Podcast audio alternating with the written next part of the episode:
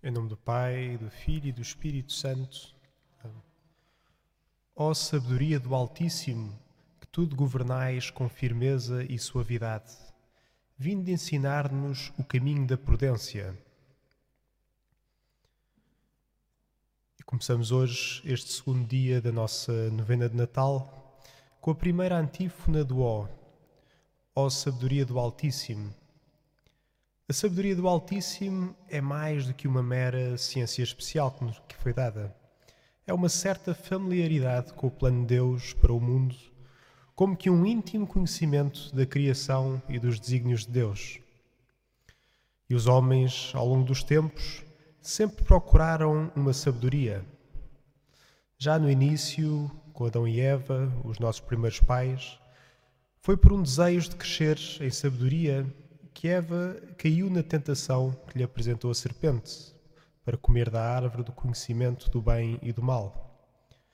Foi um desejo desregrado e apressado, claro está, que levou depois à sua queda. E foi também por um desejo de sabedoria que os antigos filósofos gregos se agrupavam à volta de sábios, fazendo-se discípulos de mestres experimentados para procurar um caminho de vida que levasse a uma felicidade mais plena. E na atualidade permanece o mesmo fenómeno de busca por uma sabedoria de vida. Mudaram as personagens, juntando-se agora os homens à volta daqueles que são vistos como os sábios do mundo contemporâneo.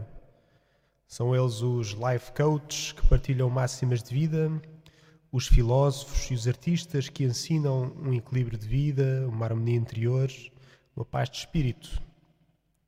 No fundo, tanto os nossos primeiros pais como os gregos, tal como os homens modernos, quer orientais, quer ocidentais, todos procuraram e ainda procuram a sabedoria que vem do Altíssimo, aquela que vem, na verdade, da parte do Criador de todas as coisas. Seja por caminhos da razão e da inteligência, seja por uma experiência de vida forte vivida, seja até por atalhos e alquimias que, na verdade, até vão em contramão com a meta onde pretendem chegar, todos procuram, mais ou menos conscientemente, a sabedoria de Deus. A boa notícia da antífona de hoje é que essa busca está para acabar.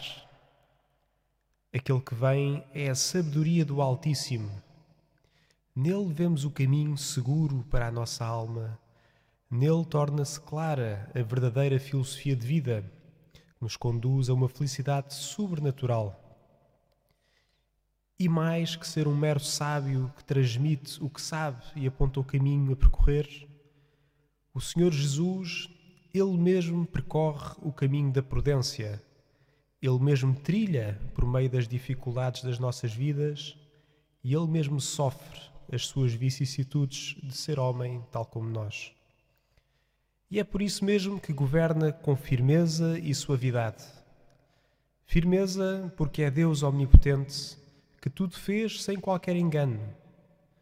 Suavidade, porque é homem e compadece-se da fragilidade da nossa condição. A sabedoria do Altíssimo, a verdadeira sabedoria, vê-se na pessoa de Nosso Senhor Jesus Cristo.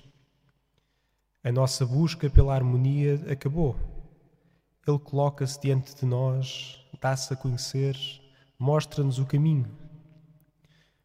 Olhemos para a sua vida, falemos-lhe pela oração e deixemos que ele nos conduza. Ele é o verdadeiro sábio que nos mostra o verdadeiro caminho da prudência.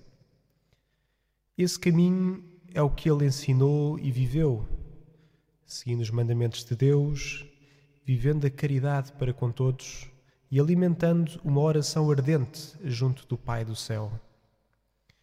Olhando para Ele, aprendemos o caminho da prudência, que é o mesmo que Ele percorreu e que nos leva a uma vida junto de Deus Pai. Descobrindo-o, descobrimos a verdadeira sabedoria do Altíssimo, a única que nos sacia de verdade.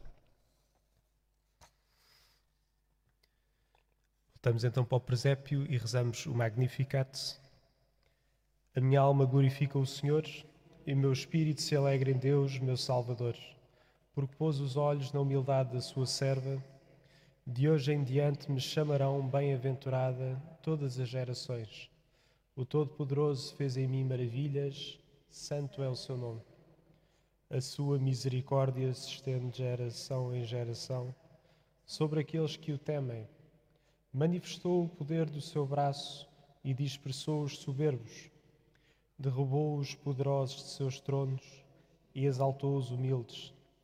Aos famintos encheu de bens e aos ricos despediu de mãos vazias.